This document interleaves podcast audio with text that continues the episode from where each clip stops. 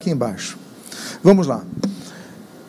Dentre essa série de estudos de escatologia, nós começamos a falar, aliás, já, já mencionei sobre isso, a respeito das dispensações e das alianças. Hoje, nós vamos dar um dos estudos mais densos de toda a série que nos propusemos a dar nesses domingos pela manhã, que é o estudo da aliança mosaica, na sua primeira parte. E vamos falar então da dispensação da lei.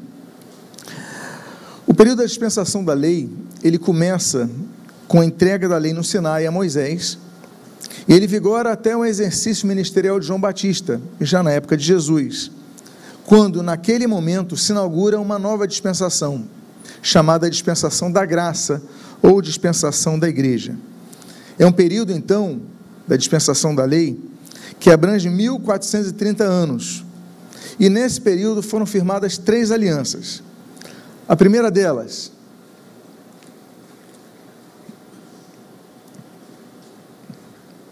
aliança mosaica, que nós vamos sobre a qual nós vamos tratar hoje. A segunda delas, a aliança da terra de Israel. É importante nós estudarmos sobre a aliança da terra de Israel, porque nós vamos entender o porquê tem tanta guerra a respeito daquele território e porque as profecias vão ser cumpridas em relação à posse definitiva de Israel, o que já acontece atualmente naquele território e ainda vai se expandir posteriormente. E nós temos uma terceira aliança, que é a aliança davídica. A aliança davídica vai falar das promessas do trono de Davi serem restauradas em Jerusalém e através de Jerusalém governarem todo o mundo. Então, pois bem, aqui você pode ver o quadro que estão as, as, em cima as dispensações, e essas três alianças que estão dentro da aliança da lei. Você pode ver que, dentre as dispensações, bem no meio está da lei, com azul de fundo, um azul mais claro de fundo, e começando nela, alinhadas a ela, estão a aliança da terra de Israel, a aliança davídica e a aliança mosaica, sobre a qual nós falaremos hoje. Então vamos falar da primeira parte da aliança mosaica. Israel já tinha peregrinado três meses na península do Sinai, no deserto. E quando nesse período, esse período se cumpriu, Deus lhes deu uma nova aliança. Essa aliança, mais uma vez, para os descendentes de Abraão, de Isaac e de Jacó. Só que dessa vez não por Abraão, como nós estudamos domingo passado, mas por intermédio de Moisés. Diz o texto de Êxodo, capítulo de número 19, versículos 3, 5 e 6, o seguinte: Moisés subiu para encontrar-se com Deus. E do monte o Senhor o chamou e lhe disse: Assim você falará à casa de Jacó e anunciará aos filhos de Israel, ou seja, aquele povo. Agora, pois, se ouvirem atentamente a minha voz e guardarem a minha aliança, vocês serão a minha propriedade peculiar dentre todos os povos, porque toda a terra é minha, e vocês serão para mim um reino de sacerdotes e uma nação santa. São estas palavras que você falará aos filhos de Israel. Então nós temos é, um público comum, que é o mesmo público que Deus estabeleceu a aliança para Abraão anteriormente, 400 anos antes. E aí então nós temos uma aliança adicional à aliança abrâmica. Por que nós dizemos, dizemos que é uma aliança adicional à aliança abrâmica? Porque a aliança abrâmica, ela perdura e perdurará, e passará do período que nós estamos, e perdurará até o milênio. Enquanto a aliança que Deus vai estabelecer com Moisés, ela vai perdurar até Cristo. Então ela tem um período curto de existência. Pois bem, o texto de Deuteronômio capítulo 5, versículos 1 a 3 diz o seguinte: Moisés chamou todo Israel e lhe disse: Escute, Israel, os estatutos e juízos que hoje lhes anuncio, para que vocês os aprendam e tenham o cuidado de pôr em prática. O Senhor, nosso Deus, fez aliança conosco no Horebe, ou seja, ali naquela cadeia de montanhas do Horebe está o Monte Sinai, o pico do Monte Sinai. Então, fez aliança conosco ali no Sinai. Não foi com nossos pais, Olha só essa observação. Não foi com nossos pais, ou seja, com Abraão, com Isaac, com Jacó, que o Senhor fez esta aliança, e sim conosco todos os que hoje aqui estamos vivos. Então, é uma aliança separada da aliança de Abraão. É uma outra aliança que Deus faz com Israel, como o texto disse claramente ali. Pode voltar ao slide. É, é, fez, fez, não foi com nossos pais que o Senhor fez esta aliança, e sim conosco, todos os que, os que vivemos aqui, estamos vivos aqui. Pois bem, então, dito isto, essa aliança mosaica, ela teve como características elementares o destino, que foi o povo de Israel. Então essa aliança não foi feita com gentios, não foi feita com os não-judeus. Sua condicionalidade, porque ela exigia para o seu cumprimento obediência, e sua temporalidade, ou seja, ela terminou, finalizou-se em Jesus Cristo. Quais são os seus participantes? como nós já falamos, especificamente os israelitas. O texto de Êxodo, capítulo 19, no versículo 3 a 6, diz assim: Assim, você falará à casa de Jacó e anunciará aos filhos de Israel: Vocês viram o que fiz aos egípcios e como levei vocês sobre as asas de águia e os trouxe para perto de mim. Agora, pois, se ouvirem atentamente a minha voz e guardarem a minha aliança, vocês serão a mim a minha propriedade parte, peculiar dentre todos os povos, porque toda a terra é minha e vocês serão para mim um reino de sacerdotes e uma nação santa. E são estas palavras que você falará aos filhos de Israel. Então, essa aliança exclui os não-judeus. Por isso que nós, e a gente vai começar a ver isso agora, vamos trabalhar mais adiante, mas por isso que nós, cristãos, não descendentes de judeus, nós nunca, jamais estivemos debaixo da, de aspectos dessa lei mosaica, porque o texto é claro, é com Israel. E nós não cremos naquela chamada teologia da substituição. Por quê? Porque há aspectos das promessas de Israel que ainda estão se cumprindo e vão se cumprir, e há aspectos relacionados exclusivamente à igreja. O texto de Malaquias, capítulo 4, versículo 4, diz assim: Lembrem-se da lei de Moisés, meu servo, a qual lhes prescrevi em, no, em Horebe para todo Israel, a saber, estatutos e juízos.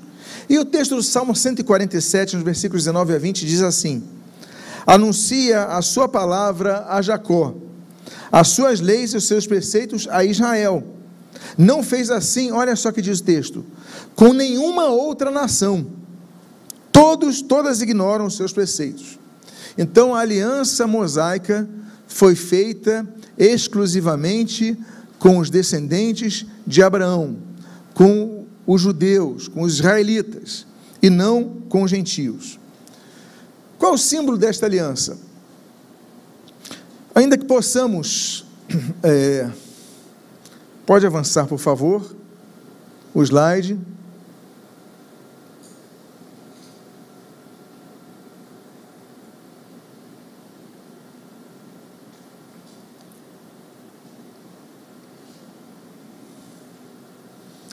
Pode avançar o slide, por favor.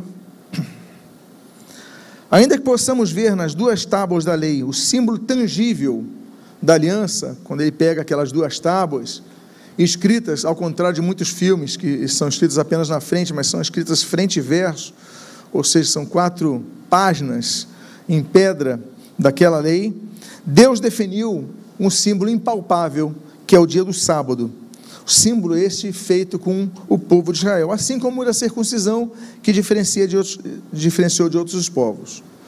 Diz o texto de Êxodo capítulo 31, versículos 12 e 13, versículo 14, 15 e 17 o seguinte: Disse mais o Senhor a Moisés: Fale aos filhos de Israel e diga-lhes o seguinte: Certamente vocês guardarão os meus sábados, pois é sinal entre mim e vocês, geração em geração Portanto, guardem um sábado, porque é santo para vocês.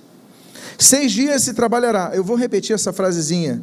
Guardem um sábado, porque é santo para quem? Para vocês. Está falando com o povo de Israel. Seis dias se trabalhará, porém, o sétimo dia, o sábado do repouso solene, santo ao Senhor. Os filhos de Israel, diz o texto, guardarão o sábado celebrando por aliança perpétua de geração em geração. entre mim e os filhos de Israel, ou seja, os judeus, é sinal para sempre. Porque em seis dias o Senhor fez os céus e a terra, e no sétimo dia descansou e tomou alento. Então, é importante, é necessário, é fundamental que nós entendamos que o sábado é algo que foi guardado pelos judeus e não pelos gentios.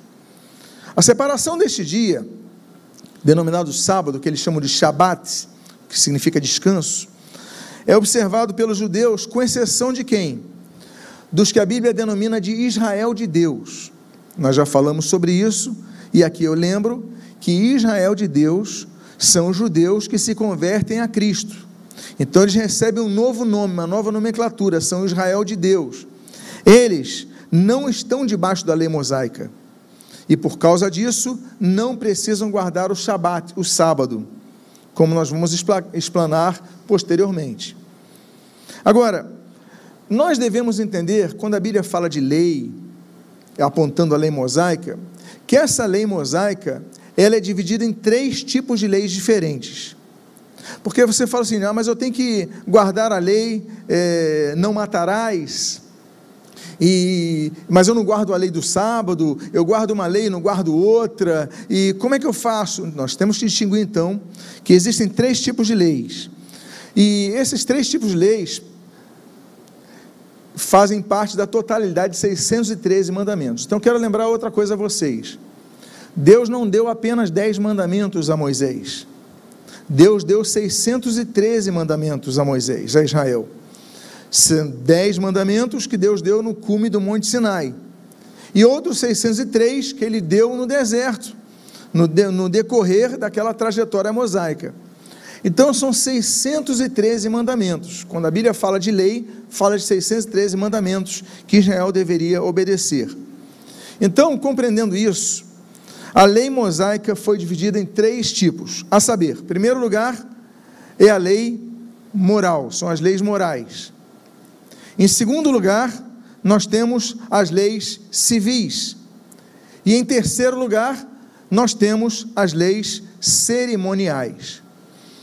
É importante entendermos isso quando nós lemos o, Antigo Testamento, quando nós lemos o Êxodo, Levítico, Número, Deuteronômio. Por quê? Pode voltar, por favor? Isso. Porque as leis civis são leis de administração do povo. Tem o Código Penal, tem, enfim, o Código Civil. As leis religiosas são as leis, as leis cerimoniais são as leis religiosas. Nós vamos já falar sobre isso. Mas as leis morais, elas simplesmente já existiam, fazem parte do caráter de Deus e elas vão se manter. Então, o que, que a igreja pega, o que, que a igreja mantém da lei mosaica? A igreja não mantém as leis cerimoniais, a gente não guarda o sábado, a gente não tem a, a festa da lua nova, a gente não, não, guarda aquelas, aqueles, aqueles resquícios, a gente não faz a oferta de manjares, a gente não faz a oferta pela culpa, a gente não faz a oferta pelo pecado, a gente não faz a oferta do holocausto, a gente não faz aqueles sacrifícios levíticos. A gente simplesmente não, não utiliza isso. Por quê? Porque isso já foi finalizado. Então as leis cerimônias não se, não se mantêm. As leis civis não se mantêm.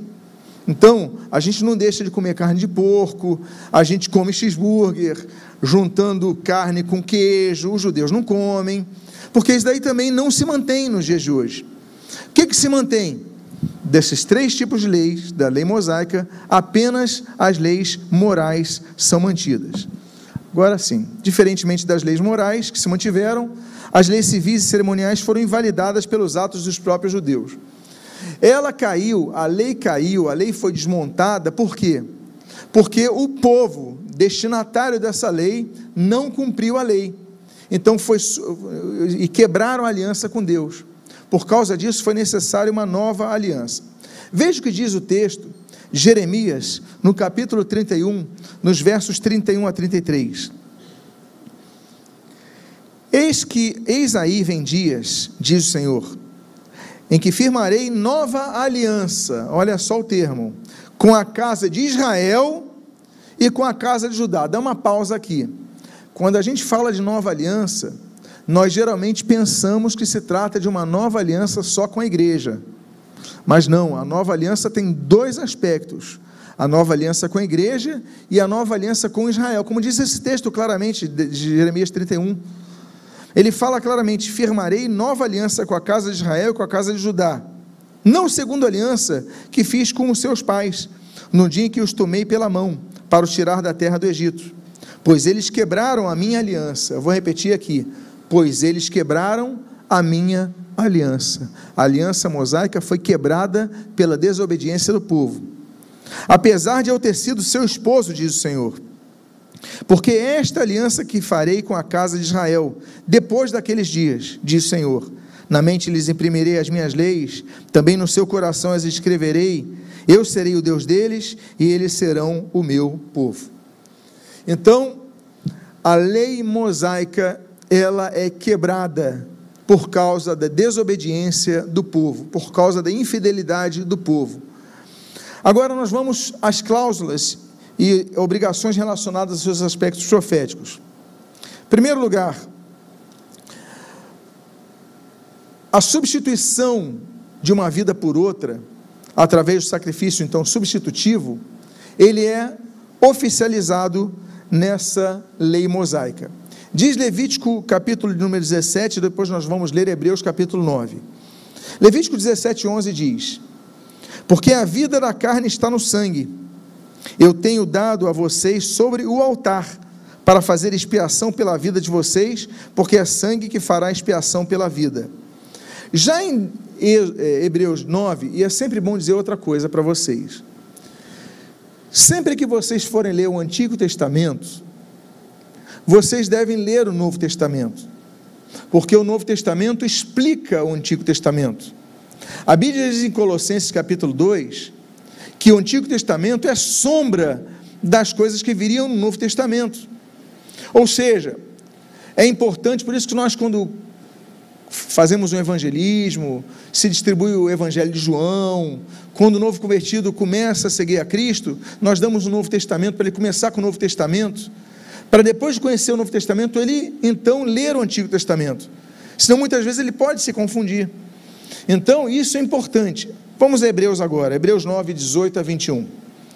Por isso, nem a primeira aliança foi estabelecida sem sangue, porque havendo Moisés proclamado a todo o povo sobre todos os mandamentos conforme a lei, Pegou o sangue dos bezerros e dos bodes com água, lã tingida de escarlate e sopo, e aspergiu não só o próprio livro, como também todo o povo, dizendo: Este é o sangue da aliança que Deus ordenou para vocês.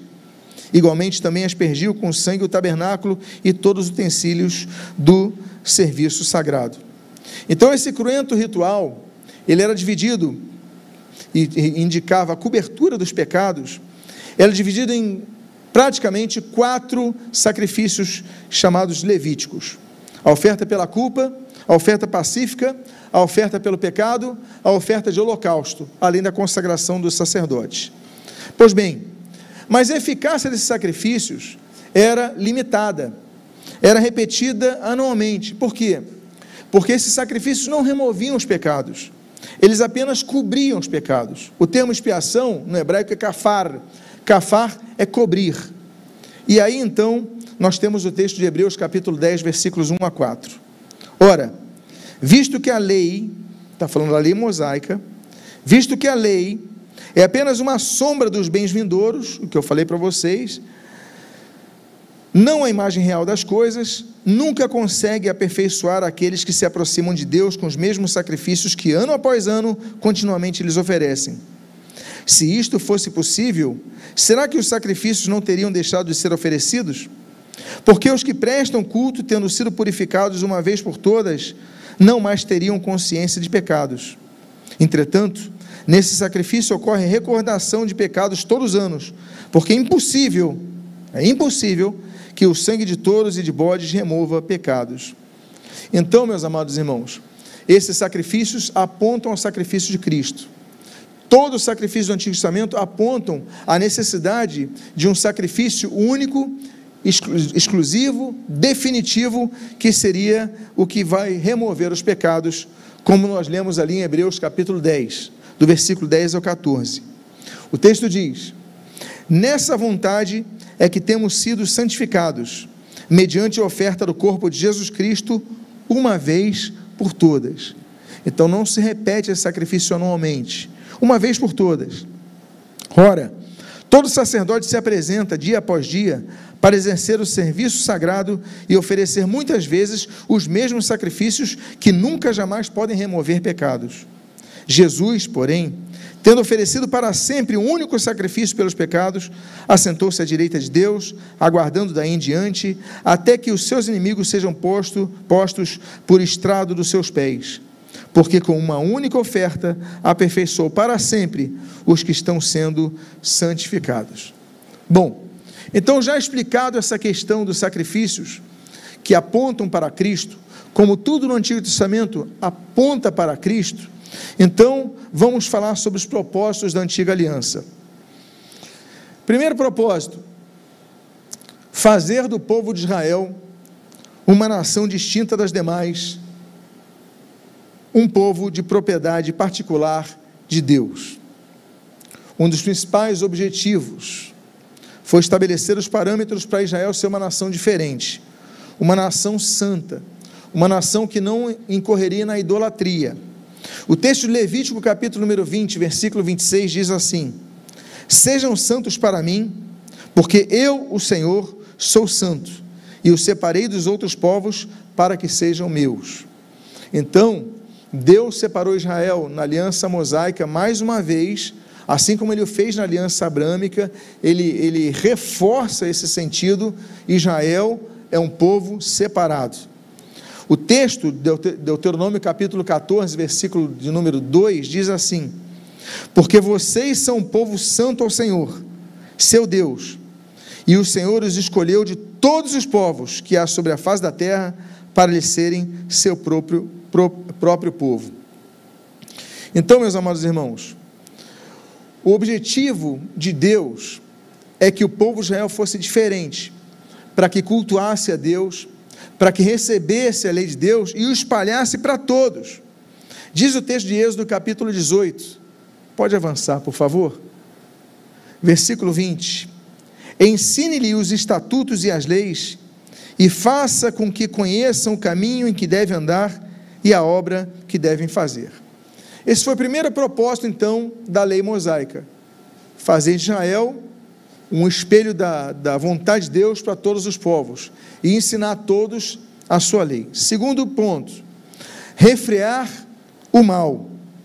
Outra função da lei mosaica, como nós já falamos no seu Código Civil, nas suas leis civis, era refrear a maldade humana através de códigos penais que, aliás, são abundantes a ordem social. E Paulo, lá no Novo Testamento, na Nova Aliança, vai escrever isso a Timóteo, em 1 Timóteo 1, 18, de 8 a 10. Diz assim: Sabemos que a lei é boa, se alguém se utiliza dela de modo legítimo, tendo em vista que não se promulga a lei para quem é justo, mas para os transgressores e rebeldes. Olha só, a lei se promulga para transgressores e rebeldes, para os ímpios e pecadores, para os iníquos e profanos, para os que matam o pai ou a mãe, para os homicidas, para os que praticam imoralidade, para os que se entregam às práticas homossexuais, para os sequestradores, para os mentirosos, para os que fazem juramento falso e para tudo que se opõe à sã doutrina.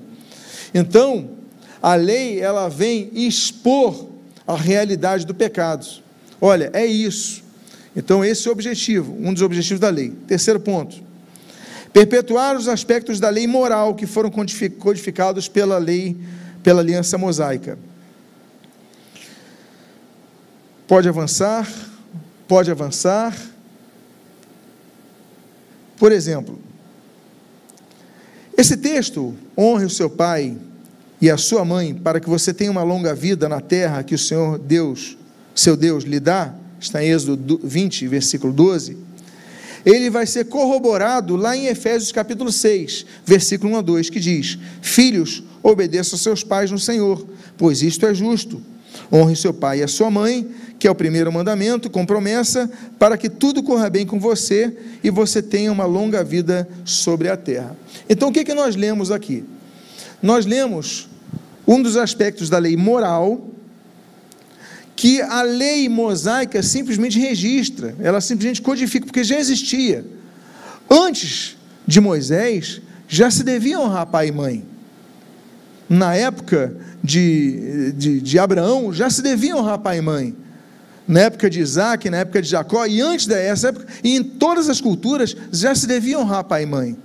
Então, o que, que a lei faz? A lei codifica aspectos morais e que são, pelo Novo Testamento, corroborados, são confirmados. Então, o que não vai acontecer com aspectos da lei civil e cerimonial. Então, estou falando isso, mais uma vez, para os irmãos entenderem que nem tudo da lei mosaica a gente aplica nos dias de hoje. Nós estamos livres disso. Porque é muito, é, é impossível cumprir todos os 613 mandamentos. É impossível, não dá. Já vamos falar sobre isso.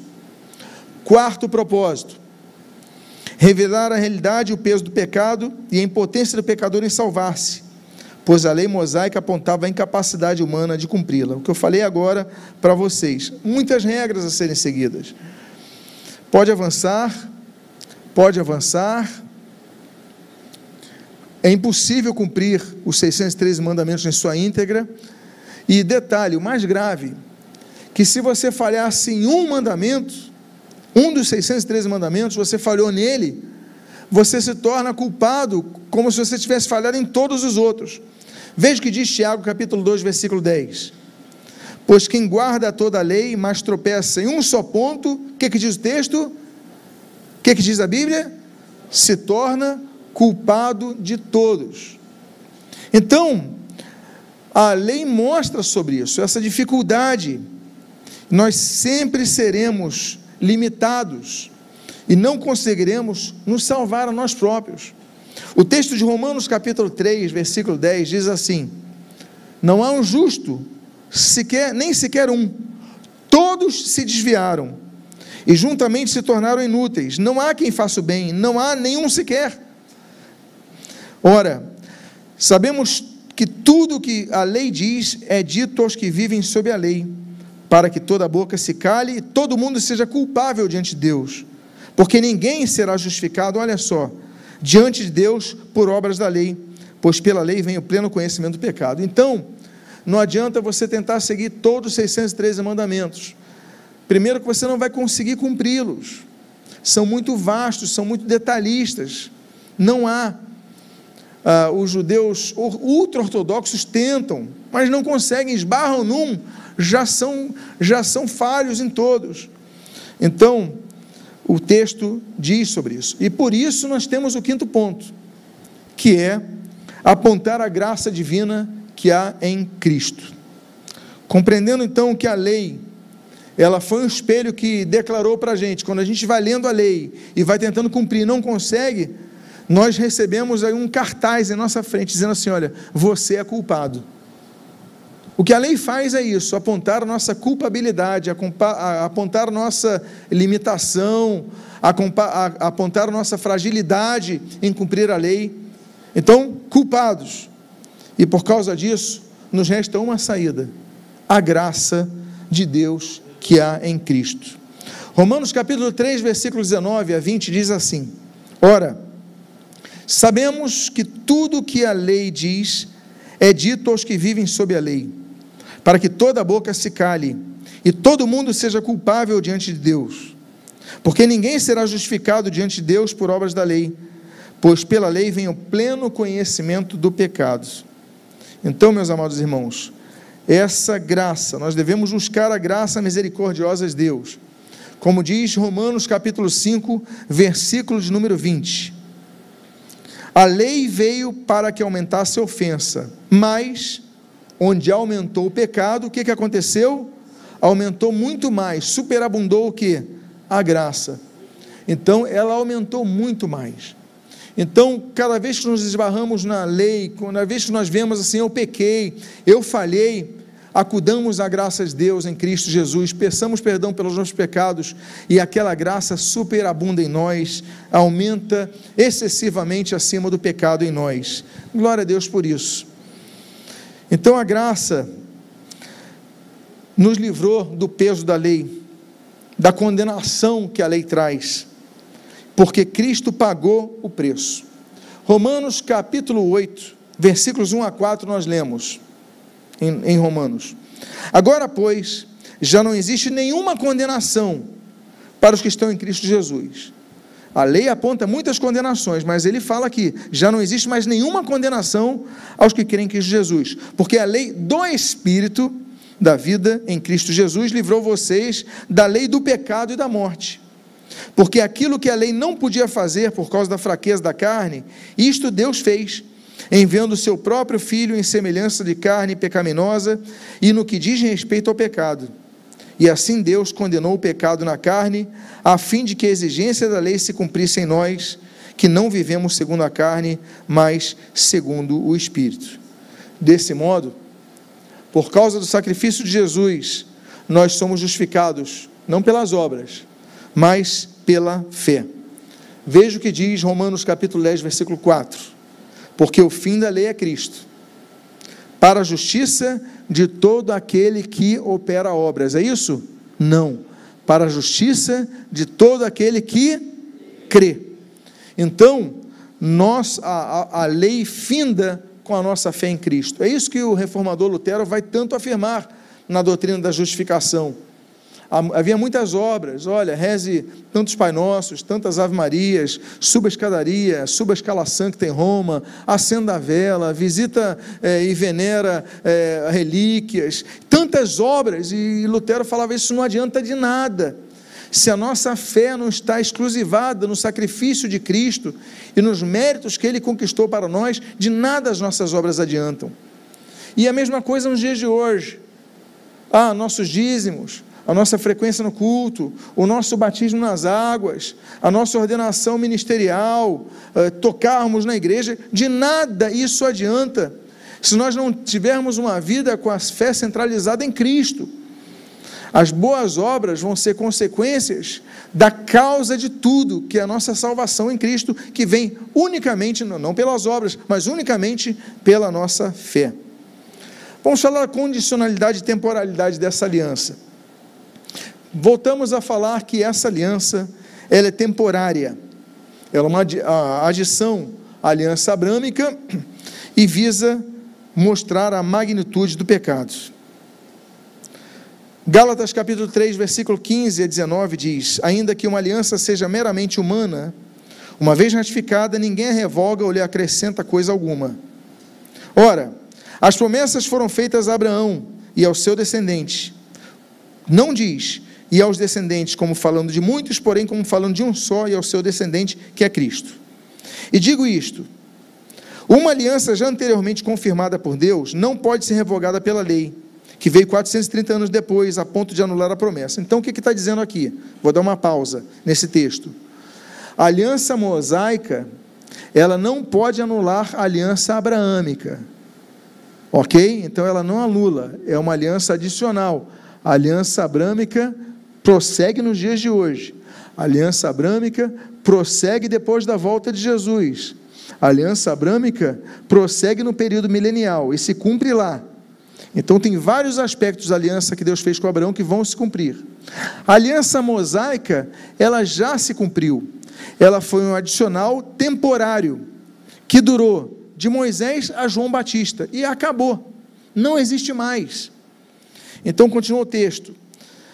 Porque se a herança provém da lei, já não decorre de promessa, mas foi pela promessa que Deus concedeu gratuitamente a Abraão. Logo, para que esta lei? Ela foi acrescentada por causa das transgressões, até que viesse o descendente a quem se fez a promessa, ou seja, falando de Jesus Cristo. Então, essa aliança, ela é temporária em seus aspectos civis, ah, homem não pode cortar a ponta da barba. A gente pode. Isso foi temporário. Ela foi temporária em seus aspectos cerimoniais, A gente já não faz sacrifício de holocausto, a gente não, não, não, não faz uma série de sacrifícios que fazia antigamente, não faz, porque foi temporária.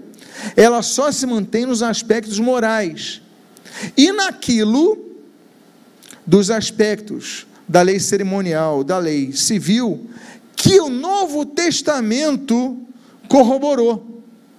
Então, tudo do Antigo Testamento que for do aspecto moral de Deus se mantém. Tudo que for do aspecto das leis cerimoniais e civis que o Novo Testamento escreve, confirma, isso se mantém para a igreja. Ok? Então, por exemplo, aquilo que. Ah, mas eu não estou debaixo da lei e tal, eu posso comer qualquer coisa. Mas aí chega o Concílio de Jerusalém, Atos capítulo 15, tem aquela aquelas definições, e Tiago, presidente da igreja, fala: não, olha, nós não vamos comer comida com sangue. Ora, esse é um aspecto da lei mosaica, mas que a igreja corroborou através do Novo Testamento. Então, o cristão não come comida com sangue. Nós não comemos, por quê? Porque o Novo Testamento corroborou uma lei do Antigo Testamento. Então, vocês estão entendendo isso? Vamos lá. Temporalidade. Jesus viveu sob a lei mosaica, a cumpriu, a completou, e assim ele finalizou a lei mosaica. Mateus capítulo 5, versículo 17 diz: Não pensem que vim, que vim revogar a lei ou os profetas. Não vim para revogar, mas para o que? Cumprir. Jesus então nasceu judeu. Jesus, ele cresceu judeu, e Jesus então se submeteu à lei mosaica, para que pudesse cumpri-la e nos resgatar. Diz o texto de Gálatas, capítulo 4, versículos 4 a 5, o seguinte: Mas, quando chegou a plenitude do tempo, Deus enviou o seu filho, nascido de mulher, nascido sob a lei, para resgatar os que estavam sob a lei, a fim de que recebêssemos a adoção de filhos. Ou seja, Jesus, como judeu, cresce como judeu, obedece à lei judaica, e isso obrigatoriamente até seu batismo, vamos falar sobre isso já, para que os demais judeus fossem resgatados dessa obrigatoriedade em cumprir a lei. Assim, por causa disso, como Jesus praticava a lei, Jesus orientou o leproso curado para fazer o quê? Entregar a oferta ao sacerdote. Por quê? Porque a lei determinava assim. Então Jesus fez assim, isso voluntariamente cumpria a lei, praticava a lei. Diz o texto de Mateus capítulo 8, versículo 4. Então Jesus lhe disse: Olhe, não conte isso a ninguém, mas vá, apresente-se ao sacerdote e faça a oferta que Moisés ordenou. Olha só Jesus falando, para servir de testemunho ao povo. Então ele falou para o leproso: Olha, Moisés falou de entregar a oferta ao sacerdote, vai e cumpre isso. Você tem que cumprir isso. Então Jesus, ele vai cumprir a lei, maximizando, maximizando-a, ou seja, é, amplificando-a em relação a todos os seus aspectos, como nós vamos ver a seguir. Do mesmo modo, Jesus, como judeu, ele participa das festas judaicas, como a festa dos tabernáculos e a festa da Páscoa.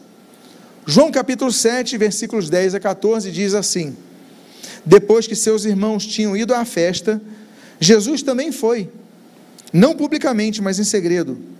E 14 diz, versículo 14 diz: quando a festa já estava na metade, Jesus foi ao templo e começou a ensinar. E Mateus capítulo 26 mostra sobre a Páscoa.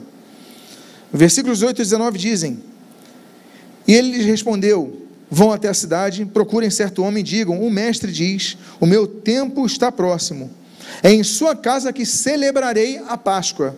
Jesus celebra a Páscoa, voluntariamente, com os, com os meus discípulos. E eles fizeram como Jesus lhe havia ordenado e prepararam a Páscoa.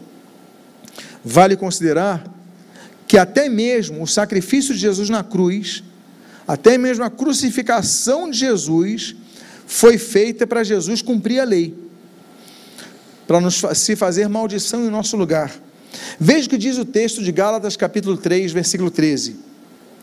Cristo nos resgatou da maldição da lei, fazendo-se ele próprio maldição em nosso lugar, porque está escrito: Maldito todo aquele que for pendurado no madeiro. Então Jesus, apesar de em seu batismo ele já estar livre de cumprir a lei mosaica, como nós vamos ler, vamos estudar, vamos analisar, Jesus voluntariamente ele vai cumprindo vários aspectos da lei. Então, voluntariamente. Agora, quando não é prejudicial a ninguém. Então, o sábado é prejudicial a ninguém? Então, peraí, eu vou curar no sábado. Agora, ir numa festa celebrativa judaica, ele como judeu, não tem problema nenhum ir. Então, Jesus se submete à lei mosaica para cumprir.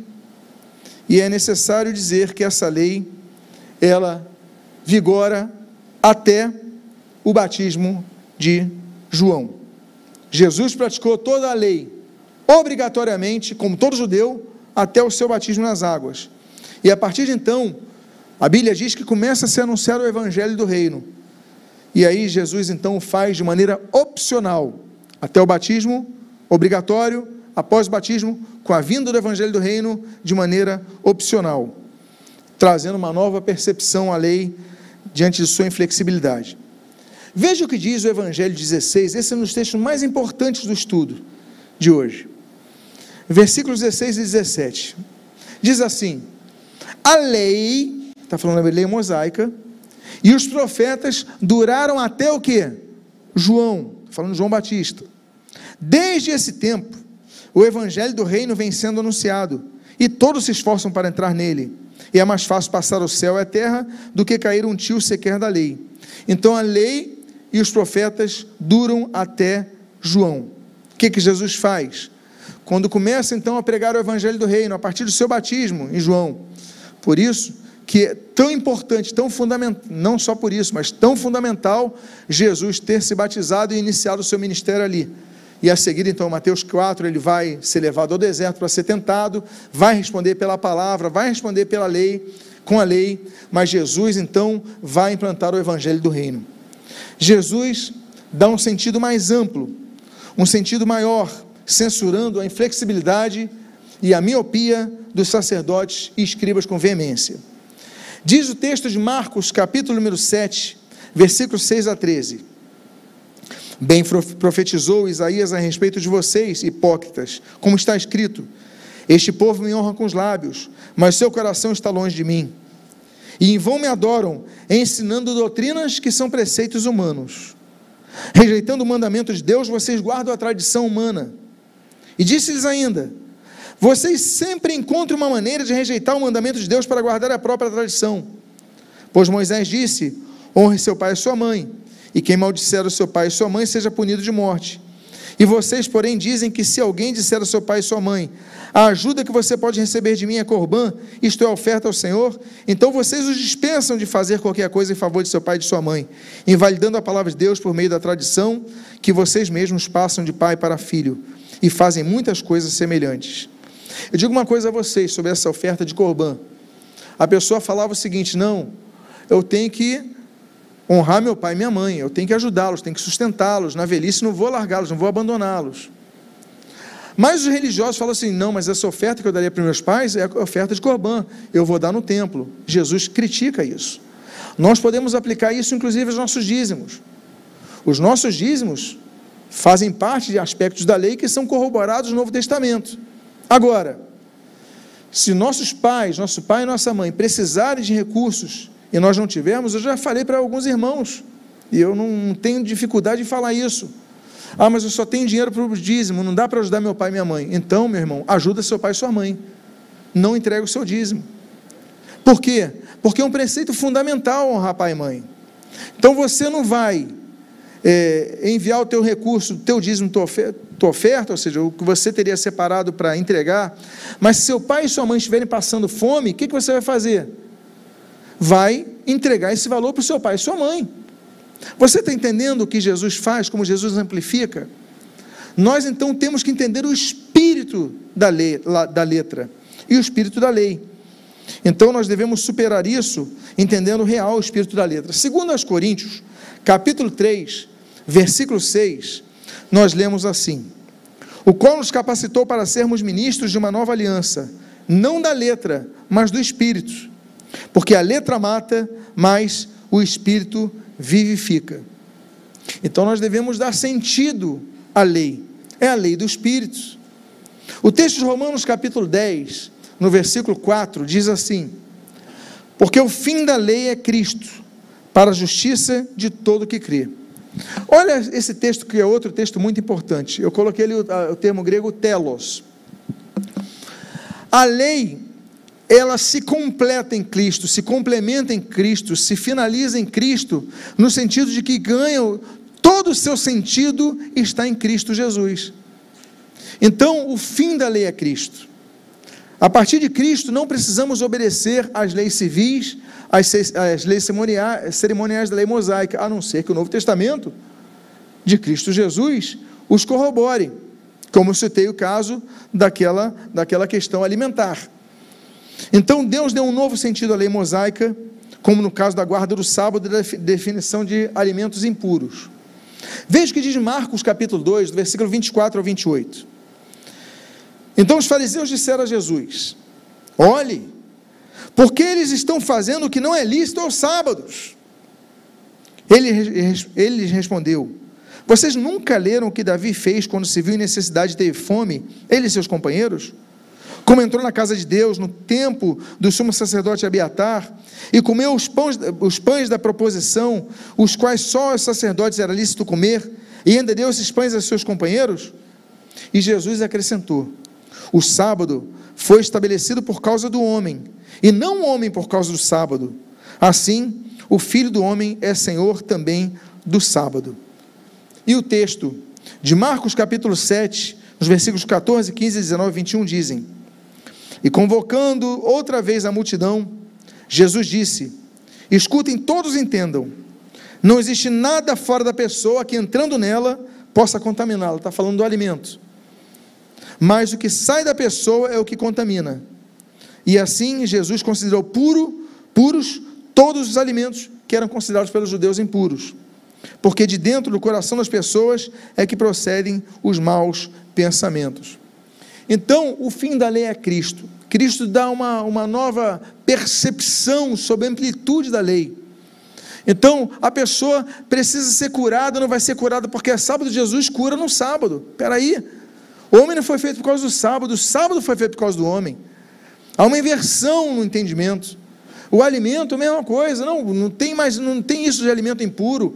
Pedro vai ser repreendido sobre isso, você conhece o texto de Atos. É, então nós devemos entender todas essas questões, nós somos livres, livres dos aspectos civis e cerimoniais da lei. Então Jesus, ele não cumpriu a literalidade da lei, ele quebra o sábado. Agora, ele deixou de cumprir a lei? Não. Por isso nós devemos entender o sentido de cumprir a lei. Diz o texto, eu coloco no grego também, para que nós entendamos o sentido de cumprir a lei. Mateus 5,17 diz: Não pensem que vim, não pensem que vim revogar a lei ou os profetas. Não vim para revogar, mas para o que? Cumprir. Aí você vê o termo grego que está ali: pleró. Pleró. A palavra pleró, ela significa tornar cheio, completar, porque a lei era incompleta. Jesus, ele completa a lei, eu vim cumprir a lei, eu vim completar a lei, eu vim dar sentido à lei. Então, meus amados irmãos, ele não, não é que ele tenha deixado de cumpri-la, mas ele a completa, ele a enche completa de sentido. Jesus então dá um sentido mais amplo, uma interpretação mais espiritual da lei pautada em todas, ah, em toda a maior de todas as leis. Diz o texto de Mateus capítulo 22, no versículo 34 ao 40. Entretanto, os fariseus, sabendo que Jesus havia silenciado os saduceus, reuniram-se em conselho e um deles, intérprete da lei, querendo pôr Jesus à prova, perguntou-lhe: Mestre, qual é o grande mandamento da lei? Eles pensavam que Jesus ia falar assim: guardar o sábado, por exemplo. Só que Jesus respondeu de outra forma. Jesus respondeu: Ame o Senhor, seu Deus, de todo o seu coração, de toda a sua alma, de todo o seu entendimento. Este é o grande primeiro mandamento.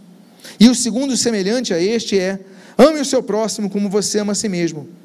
Destes dois mandamentos dependem toda a lei e os profetas. Jesus então amplifica o sentido da lei mosaica. A lei temporária foi a lei foi temporária por ser imperfeita. Pode avançar. Pode avançar. Eu vou avançar alguns slides, dado o nosso tempo aqui. Mas pode avançar, por favor. Isso, ok. Vale considerar a deficiência da lei da aliança mosaica não se deveu apenas à imperfeição dos sacerdotes, mas à imperfeição do próprio povo, como nós já falamos. Porque eles pegavam aquela externalidade, a aparência da lei, e faziam guarda de sábados, participavam das, das festas judaicas, ofereciam seus sacrifícios, mas não tinham uma vida reta diante de Deus.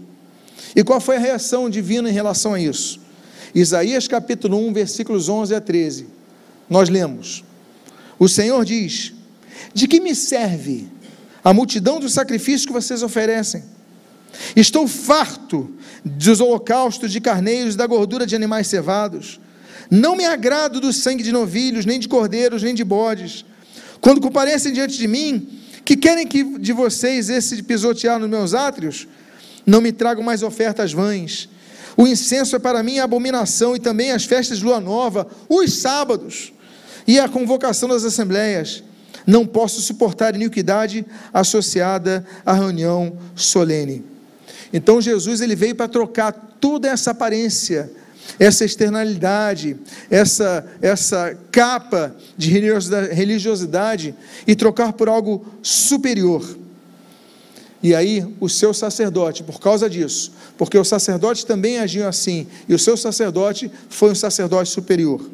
Diz Hebreus capítulo 7, no versículo 26 e 27.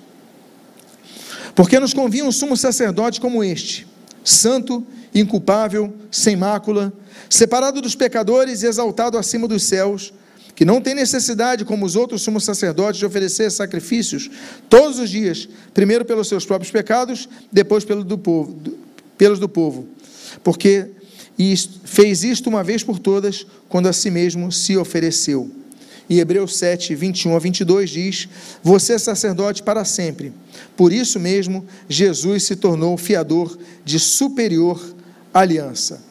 Então, a aliança que Jesus firma, ela é superior ela é perfeita, ela é para sempre.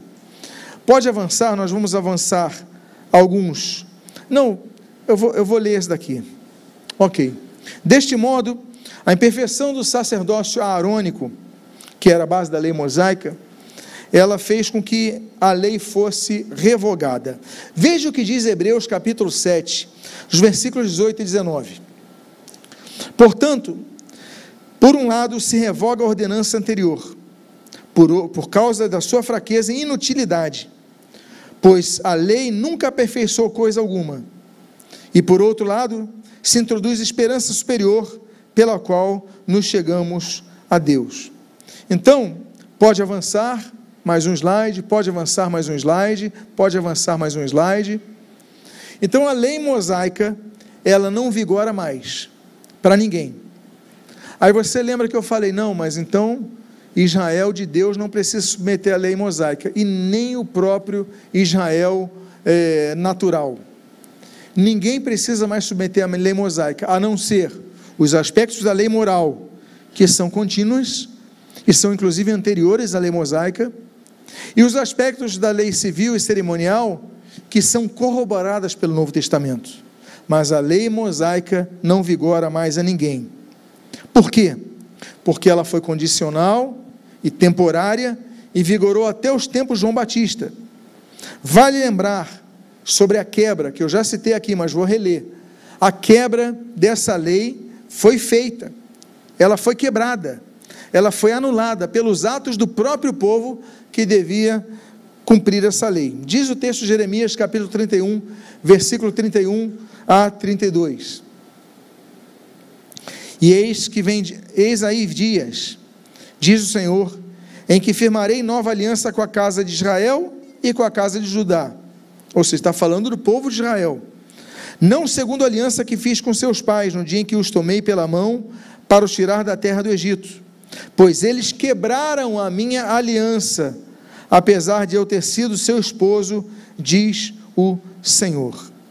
Então, meus amados, essa lei foi quebrada e foi necessária uma nova lei sobre a qual posteriormente falaremos, a lei da nova aliança. Pode avançar, pode avançar mais um, por favor. Na cruz, ele não apenas aboliu a necessidade do cumprimento dos mandamentos mosaicos para que a humanidade tivesse paz com Deus, através de rituais, como também estabeleceu a fé como meio único de tal pacificação. Diz o texto de Efésios, capítulo 2, versículo 12 a 16. Naquele tempo, vocês estavam sem Cristo, separados da comunidade de Israel e estranhos às alianças da promessa, não tendo esperança e sem Deus no mundo. Mas agora, em Cristo Jesus, vocês que antes estavam longe foram aproximados pelo sangue de Cristo porque Ele é a nossa paz.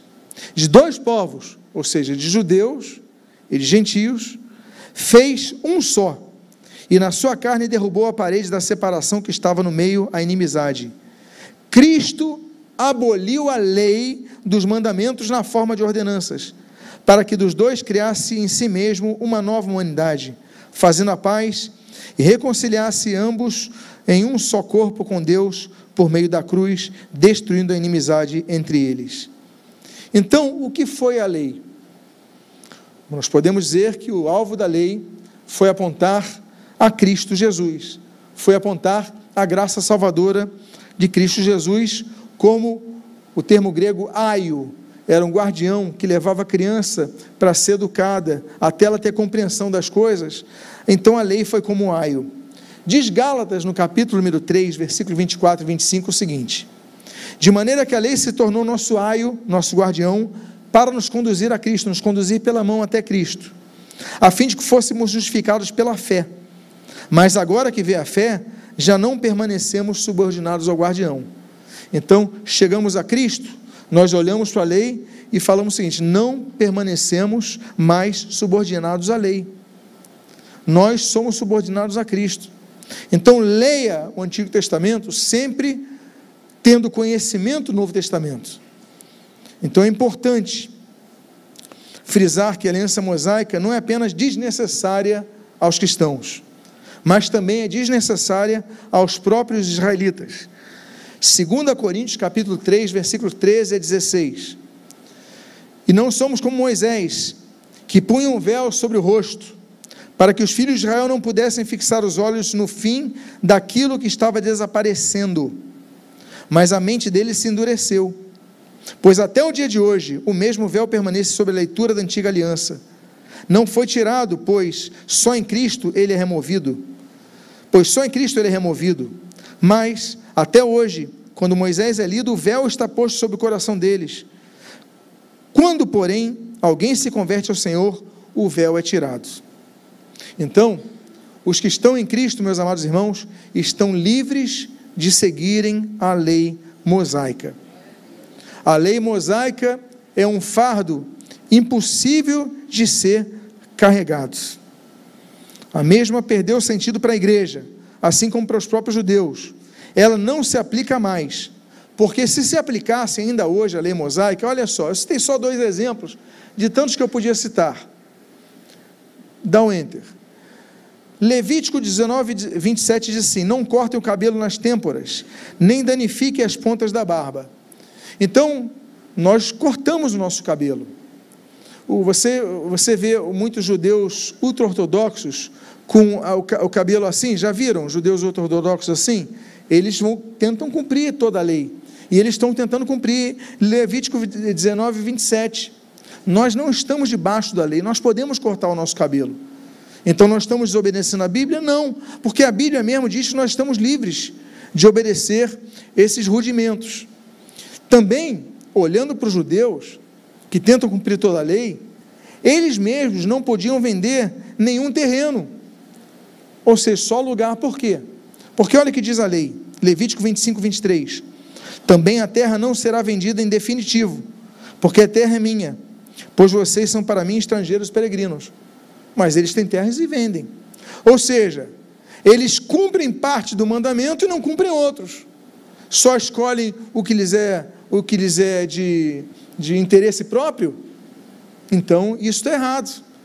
Então, nós estamos livres, e eles estão livres também, de obedecerem toda a lei mosaica, a não ser aquilo que o Novo Testamento corrobora, reafirma, ah, enfim, na sua completitude. Então, aquela aliança foi firmada com leis contextualizadas naquele momento histórico. Pois bem, somente Cristo, e somente em Cristo, a graça tão necessária diante do fardo da lei e a verdade foram apresentadas de forma plena. Diz João capítulo 1, versículo 17: Porque a lei foi dada por meio de Moisés. Ponto e vírgula. Aí continua o pensamento. A graça e a verdade vieram por meio de Jesus Cristo. Agora, nós podemos praticar alguns aspectos da lei mosaica? Sim. Os judeus podem praticar alguns aspectos da lei mosaica? Sim. Apesar de ser biblicamente, salvificamente é, desnecessárias, mas elas podem ser usadas. Então, se alguém quer usar algum aspecto da lei e eu olho a pessoa, eu respeito. Então, é, se, enfim, a gente respeita, a gente não condena. A pessoa está querendo cumprir, então a gente paciência. Agora, eu não sou obrigado a cumprir o que ela está cumprindo. Ninguém é obrigado a isso. Por exemplo, o próprio apóstolo Paulo, que é o pai da independência da fé cristã em relação aos rudimentos da lei, ele mesmo praticou algumas cláusulas da lei mosaica para ganhar os judeus. Veja o que diz o texto e o contexto de tudo isso em 1, 1 Coríntios capítulo 9, versículos 19 a 20, diz o seguinte: Porque sendo livre de todos, Paulo, sendo livre de todos, fiz-me escravo de todos, a fim de ganhar o, ma o maior número possível. Para com os judeus, o que, que ele fez? Fiz-me judeu, como judeu, a fim de ganhar os judeus. Para os que vivem sob o regime da lei, como se eu mesmo assim vivesse, para ganhar os que vivem debaixo da lei embora eu não esteja debaixo da lei. Então, se num grupo é, fazer algumas coisas é tão importante, eu estou ali, eu não vou ser causa de escândalo, eu vou me adequar àquilo, eu vou respeitar aquilo, eu vou agir aquilo, eu quero ganhá-los a Cristo. Então, por esse motivo, Paulo fez o voto de Nazireu e comemorou a festa das semanas em Jerusalém. Veja que diz Atos capítulo 18: Nesse homem que estava livre da lei, Paulo ficou ainda muitos dias em Corinto por fim, despedindo-se dos irmãos, navegou para a Síria, levando em sua companhia Priscila e Áquila. Antes de embarcar, rapou a cabeça sem creia, porque tinha feito um voto. Ora, o voto nazireado é do período da lei. Ele não precisava fazer voto. Mas o que, que ele queria?